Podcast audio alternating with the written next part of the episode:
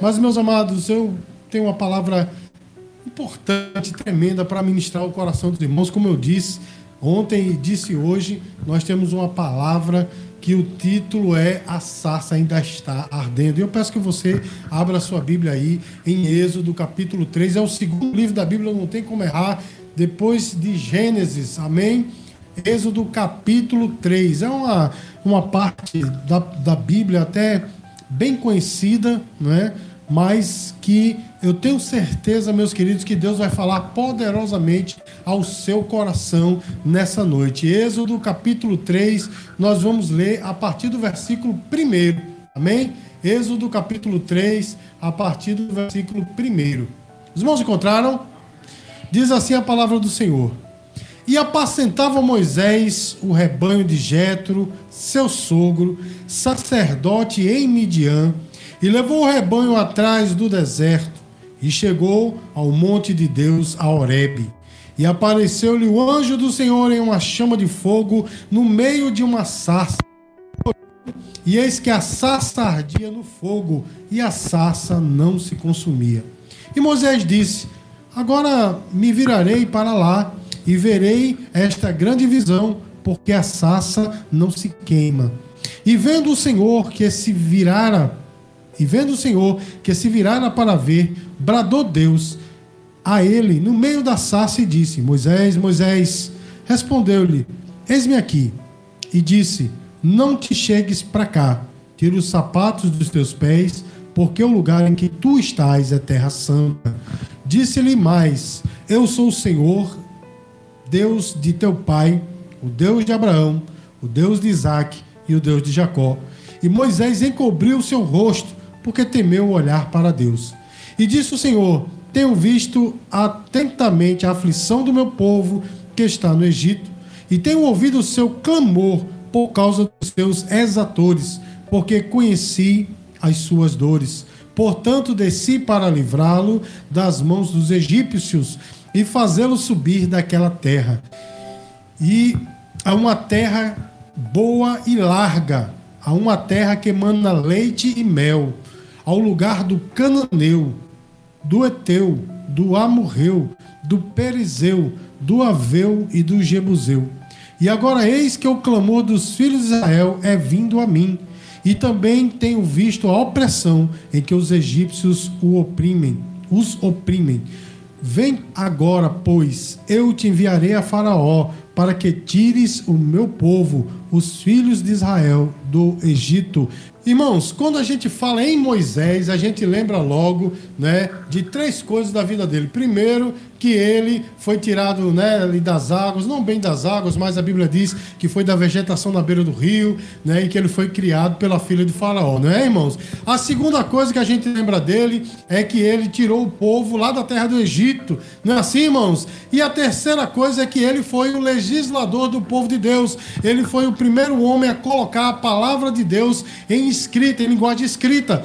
É, nós, quando falamos de Moisés, nós nos lembramos dessas três coisas, mas, meus queridos, nós nos esquecemos de algo muito mais profundo na vida de Moisés, que foi o trabalhar de Deus na vida dele, não é, irmãos? Porque a gente costuma também a olhar as coisas muito superficialmente. A gente olha para um irmão e diz assim: olha, aquele irmão ali, ele não tinha nada, hoje em dia é uma bênção, né? Está aí andando no mundo inteiro pregando a palavra, ou está abençoado financeiramente, ou não tinha ninguém agora é casado. A gente vê o começo e o fim das coisas, né? Geralmente nós fazemos assim mas nós nos esquecemos, irmãos, do processo que há no meio, não é assim, meu irmão? E eu estou falando isso porque eu sei que eu e você estamos passando por esse período de processo e muitas vezes está encoberto para os outros. As pessoas não veem o processo que nós estamos passando, não é assim, meu irmão? E muitas vezes até nós não entendemos que processo é esse que nós estamos passando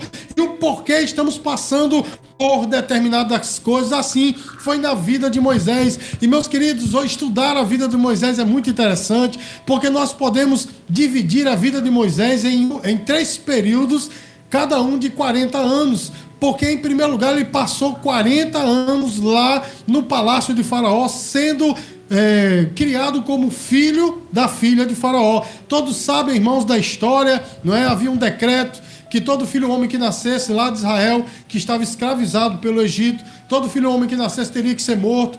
A mãe de, de, de, Moisés o escondeu por alguns meses. Depois, quando não pôde mais esconder, colocou lá na beira do rio. A filha de Faraó viu lá né, o menino e o devolve para sua mãe para que ele seja criado. Mas quando ele estivesse maiorzinho, fosse levado para o palácio. Os irmãos sabem dessa história. E lá, meus amados, olha só, ele foi criado como filho da filha de Faraó, ou seja, neto de Faraó. E não era pouca coisa, não, meu irmão, porque o Egito era mais ou menos como os Estados Unidos de hoje, né? É aquela nação mais poderosa do mundo. Então, meu irmão, você já imaginou? Se coloca aí no lugar de Moisés, você sendo criado como filho. Qual é o nome do presidente dos Estados Unidos? É. O nome dele é? Joe Biden. Tinha esquecido. Eu, eu, eu parei em, em Esqueci até o nome do outro, mas enfim. É, em, qual é o nome dele? Donald Trump. Parei em Donald Trump. Mas enfim, já, já imaginou aí você sendo criado como neto de John Biden? É pouca coisa? Não, meu irmão, é muita coisa, né? Irmãos, a Bíblia diz que lá no Egito ele aprendeu as ciências do Egito, dos egípcios, dos egípcios.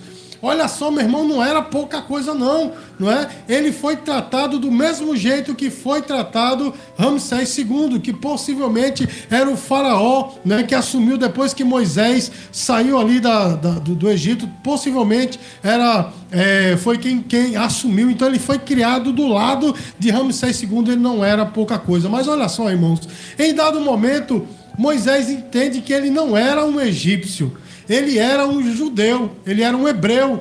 E ele entendeu, irmãos, que de algum, momento, de algum momento na sua vida, ou em algum momento da sua vida, ele iria livrar o povo de Israel daquela situação de escravidão. Mas aí, meus queridos, num arrobo assim de, sei lá, de, de, de, querer fazer as coisas conforme a sua vontade, em um certo momento ele foi visitar o povo de Israel, que estava ali trabalhando, escravizado pelo Egito.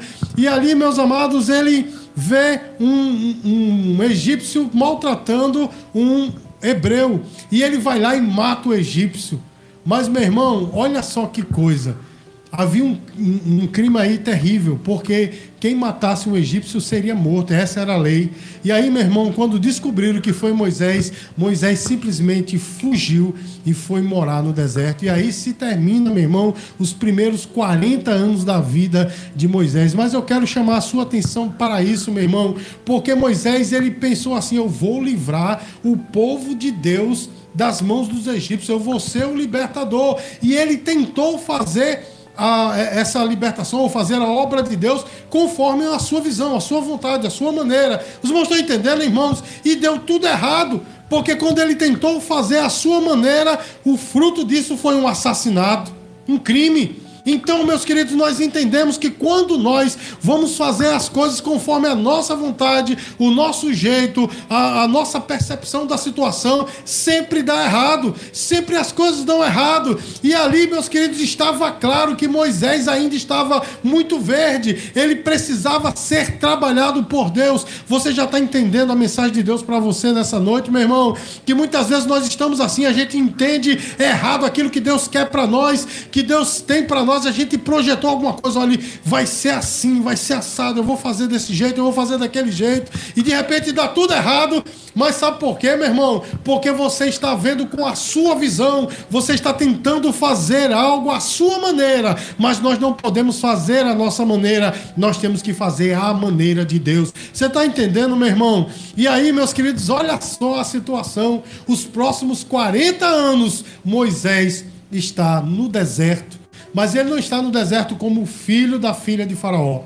Ele não está no deserto como um sábio que ele era. Ele não estava no deserto nem como guerreiro. Sabe como é que ele estava no deserto, meu irmão?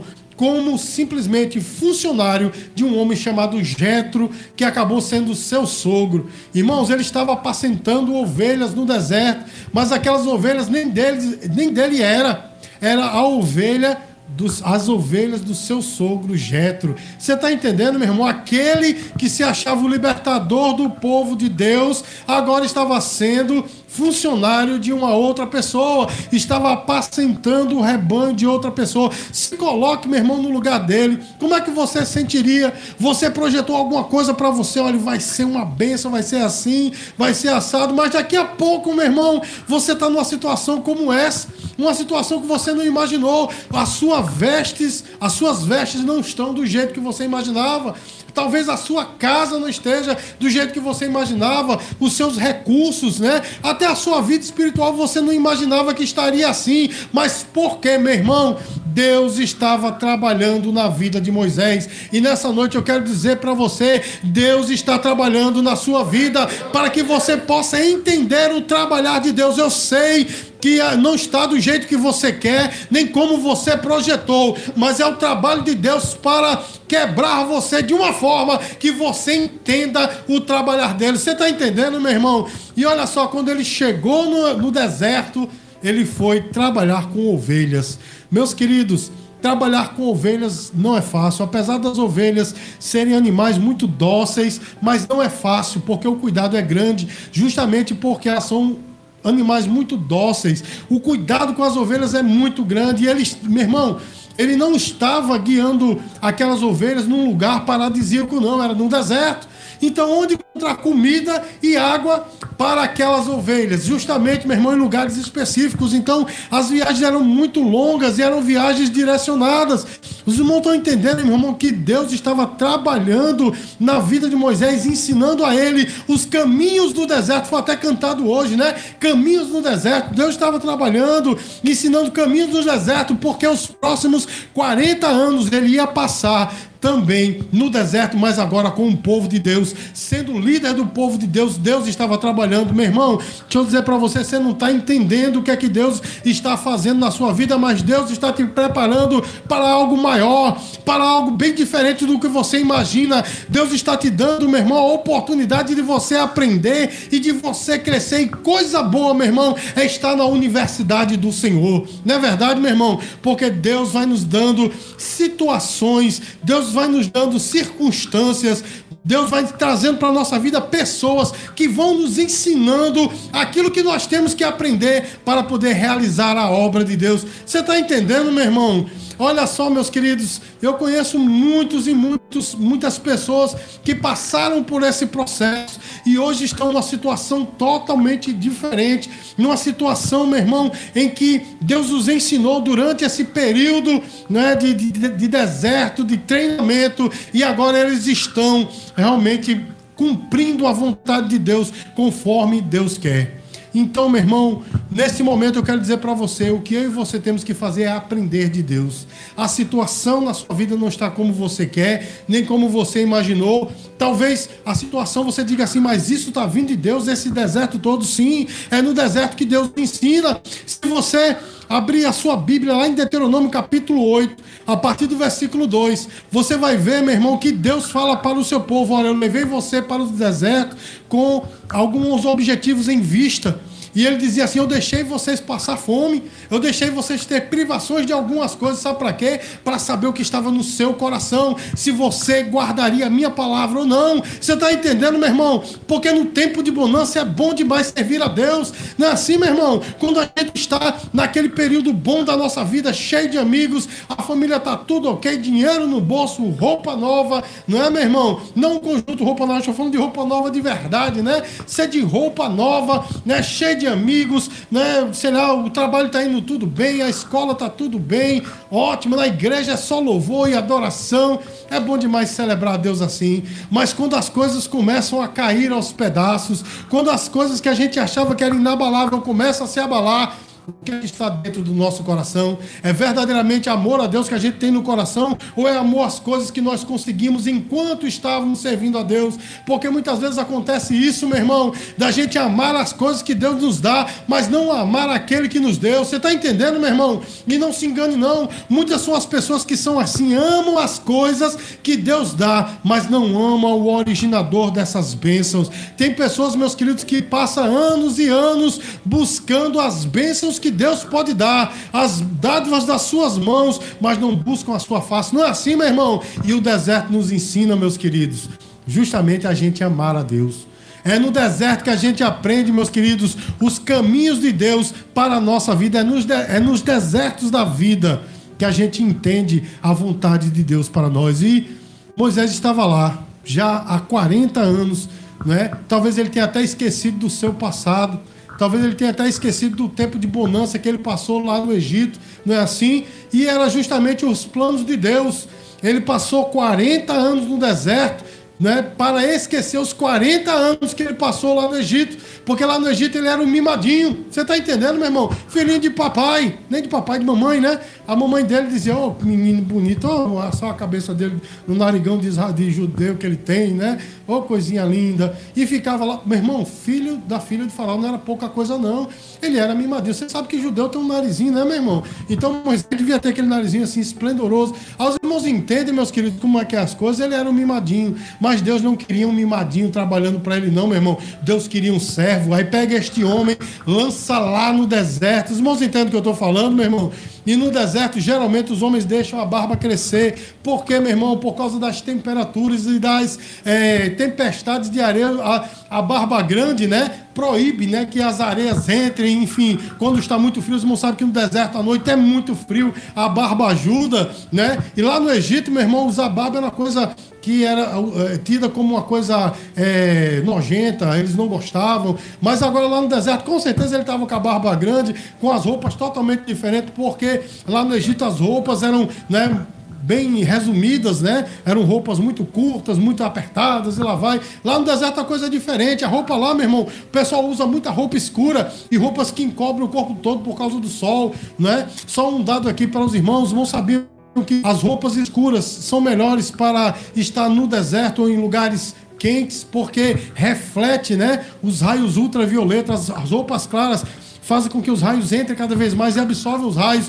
Já as roupas escuras, elas refletem, elas mandam para fora esses raios ultravioletas do sol. Então, meu irmão, as roupas dele eram diferentes, o jeito era diferente, e agora ele já não era mais mimadinho, porque ele era empregado de alguém, meu irmão, e quem é empregado sabe que precisa trabalhar bem para o seu Senhor. Não é assim, meu irmão? Veja aí, meu irmão, o trabalhar de Deus na vida de Moisés. E ainda mais, meus queridos, sendo pastor de ovelhas ele tinha que andar de maneira específica, em lugares específicos. O tratamento era muito cuidadoso com aquelas ovelhas. Moisés era outro homem. Você está entendendo, meu irmão? Você está entendendo por que você está nesse deserto? Deus está querendo tirar todo, todo esse mimo que você tem. Porque, meu irmão, pense num povo que gosta de fazer beicinho, é crente, né, meu irmão?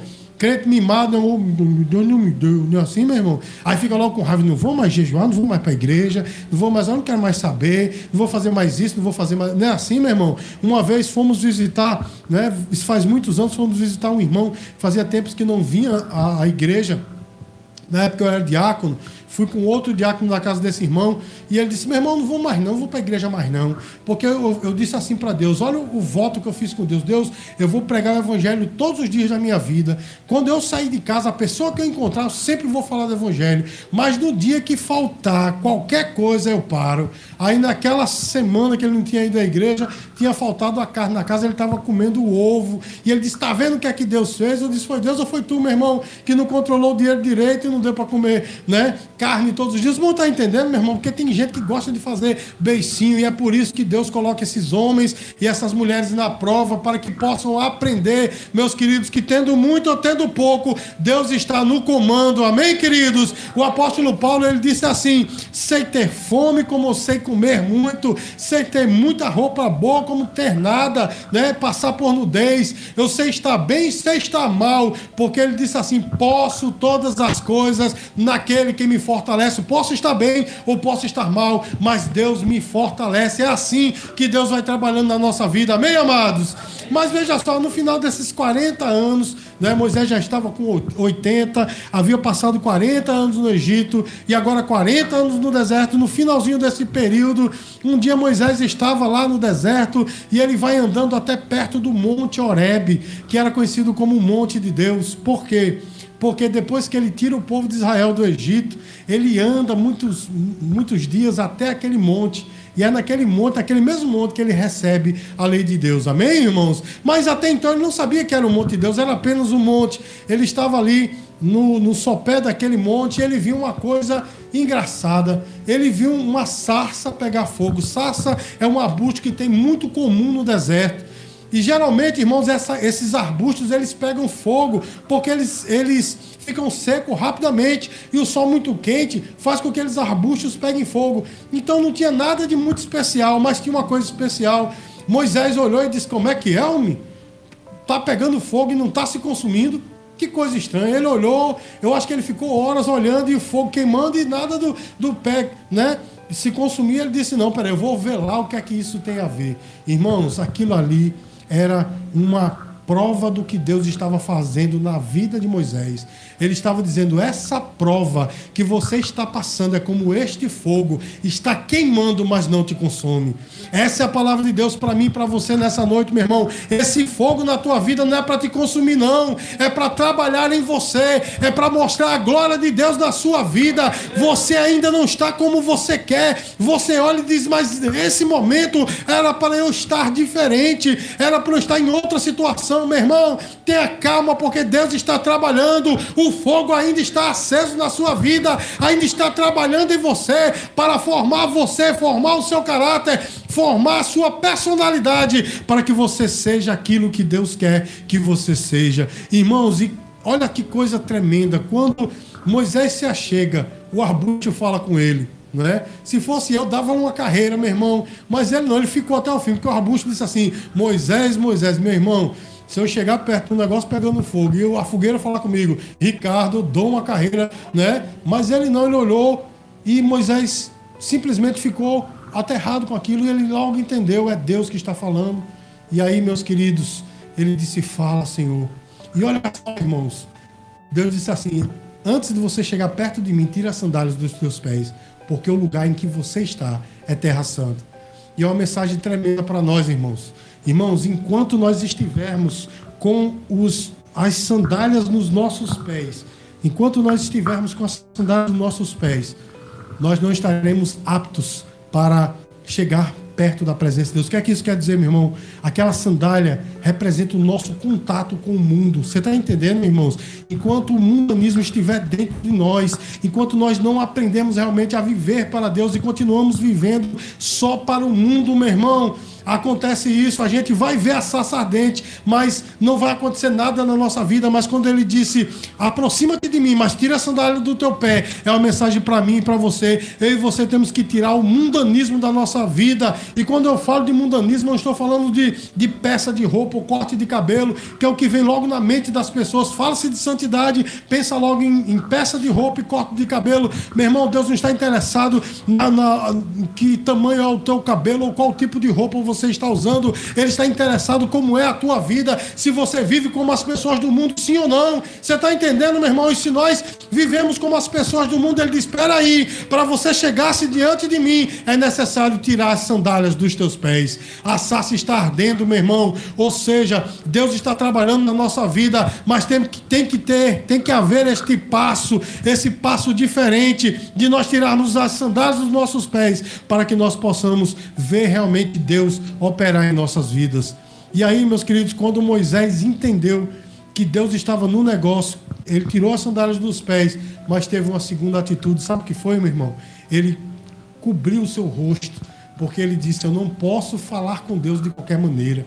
Você está entendendo, meu irmão? Então, a chegar-se a Deus é a chegar-se com reverência, não é? O Evangelho, meus queridos, ele trouxe muita, muita liberdade para nós mas muitos de nós têm usado essa liberdade como libertinagem. A gente trata Deus como se fosse o nosso igual. Não é verdade, meu irmão? Eu já vi pessoas chamar Jesus de JC, né? JC. JC o quê, meu irmão? É Jesus Cristo, não é verdade? Já, os irmãos sabem que nos anos 90 tinha alguém que dizia assim, o cara lá de cima, né? O cara, o cara lá de cima, o quê, meu irmão? É o Deus Todo-Poderoso, não é? Ainda que nós possamos chamá-lo de Aba, paizinho querido, mas paizinho querido é um tratamento honroso, é ou não é, meu irmão? Então nós temos que ter reverência. Então, meus queridos, para nós vale isso. A sarça está ardendo, mas para que nós tenhamos contato com Deus, para que nós tenhamos intimidade com Ele, é necessário tirarmos as sandálias dos pés, é necessário nos aproximarmos dele sem esse toque do mundo, é necessário também nos aproximarmos dele com sabedoria, com reverência, porque não é de qualquer maneira. Você está entendendo, meu irmão? Hoje existe por aí, meu irmão, igrejas que parecem boates, no sentido, meus queridos, de servir para as pessoas aquilo que as pessoas querem, não é? Tem igrejas por aí, em João Pessoa ainda não, mas tem igrejas por aí, meu irmão, que no meio do culto pare se faz uma roda de capoeira, não é? Existem pastores, mestres de capoeira que fazem isso, outros, né? Existe o culto, mas depois do culto aí tira-se as cadeiras e é feito um tatame de jiu-jitsu Olha só, meu irmão, não é? Nós conhecemos lugares por aí que tem é, cultos de, de motoqueiro que as pessoas entram, meus queridos, na igreja, dentro do local de culto com as motos. Olha só, meu irmão, nada contra os motoqueiros, até porque nós já tivemos um trabalho com esse povo, motoqueiros, não motociclistas, né? Nós tivemos um trabalho forte com ele e ainda temos. Mas, meu irmão, vale a reverência, não é verdade? Nós temos que ter reverência com o Senhor. Então, meus queridos, a sarça está ardendo. E depois que Moisés entendeu, meus queridos, que a sarça ardendo era a prova de que Deus estava trabalhando nele, de que aquele fogo não iria consumi-lo, as coisas mudaram para a vida de Moisés. Ele agora entendeu. Resumindo a história, não vou contar toda a história, mas depois que ele aceitou a vontade de Deus, ele e o irmão dele, Arão, foram até Faraó. E depois de todo aquele processo, né, as dez pragas, aquele negócio todo, morte dos primogênitos foi a última praga, eles saíram do Egito. Diante do Mar Vermelho, Moisés pôde exercer a fé que Deus lhe deu. As águas do Mar Vermelho se abriu. Diga glória a Deus. Porque ele agora não era um homem mimado, ele agora era um homem diferente, um homem de Deus. Ele pôde, com o seu cajado, tocar nas águas e as águas se abrirem. Mas aí, meus queridos, começou os 40 anos finais de Moisés. Ele passou agora 40 anos no mesmo deserto que ele havia passado os 40 anos anteriores, mas agora ele era um homem diferente, totalmente diferente, porque ele não estava sendo empregado de Jetro, ele estava sendo o líder, o pastor do povo de Deus. Amém, amados? Agora veja o trabalhar de Deus nisso tudo. A gente como eu disse no começo da mensagem, né? A gente vê só a questão dele ter sido criado pela filha de Faraó, dele ter tirado o povo de Deus do Egito e dele ter sido legislador do povo de Deus. A gente costuma ver assim, mas veja todo o processo nesses 120 anos na vida de Moisés. E esse processo todo, meu irmão, representa o processo de Deus também na nossa vida. Eu não sei em que estágio está o processo de Deus na tua vida, aonde você está. Se você ainda está na casa da filha de Faraó, não sei. Não sei se você já está no deserto, ou se você já está chegando pertinho do Mar Vermelho, ou se você já está na fase final, né? No povo, é, dirigindo o povo de Deus lá no deserto. Não sei qual é a fase, mas saiba de uma coisa, meu irmão. Saiba interpretar essas fases corretamente e aprender cada momento, ou aprender com cada momento que Deus está trabalhando na tua vida. Amém? Aprenda o que Deus está trazendo para você. As pessoas que chegam perto de você e Deus tem usado, né? Pessoas até que têm talvez te atingido, te ferido, mas Deus está usando para trabalhar em você as circunstâncias, as situações do teu lado, as situações que te cercam, né? Também é um trabalhar de Deus para a tua vida. Aprenda. Não quer dizer com isso, meu irmão, que você vai ficar de boca aberta esperando alguma coisa do céu descer. Não é isso que eu estou falando, meu irmão. Eu estou falando, aprenda com as circunstâncias. Eu costumo dizer, meus queridos, que se nós passamos por dificuldades, e essas dificuldades não nos ensinam nada, nós somos derrotados. Mas se cada dificuldade, cada circunstância que a gente passa, circunstâncias difíceis, nós aprendemos, somos mais que vencedores. Então aprenda com essas circunstâncias, porque Deus está no negócio. Amém? Vamos ficar de pé, vamos cantar um louvor para encerrar.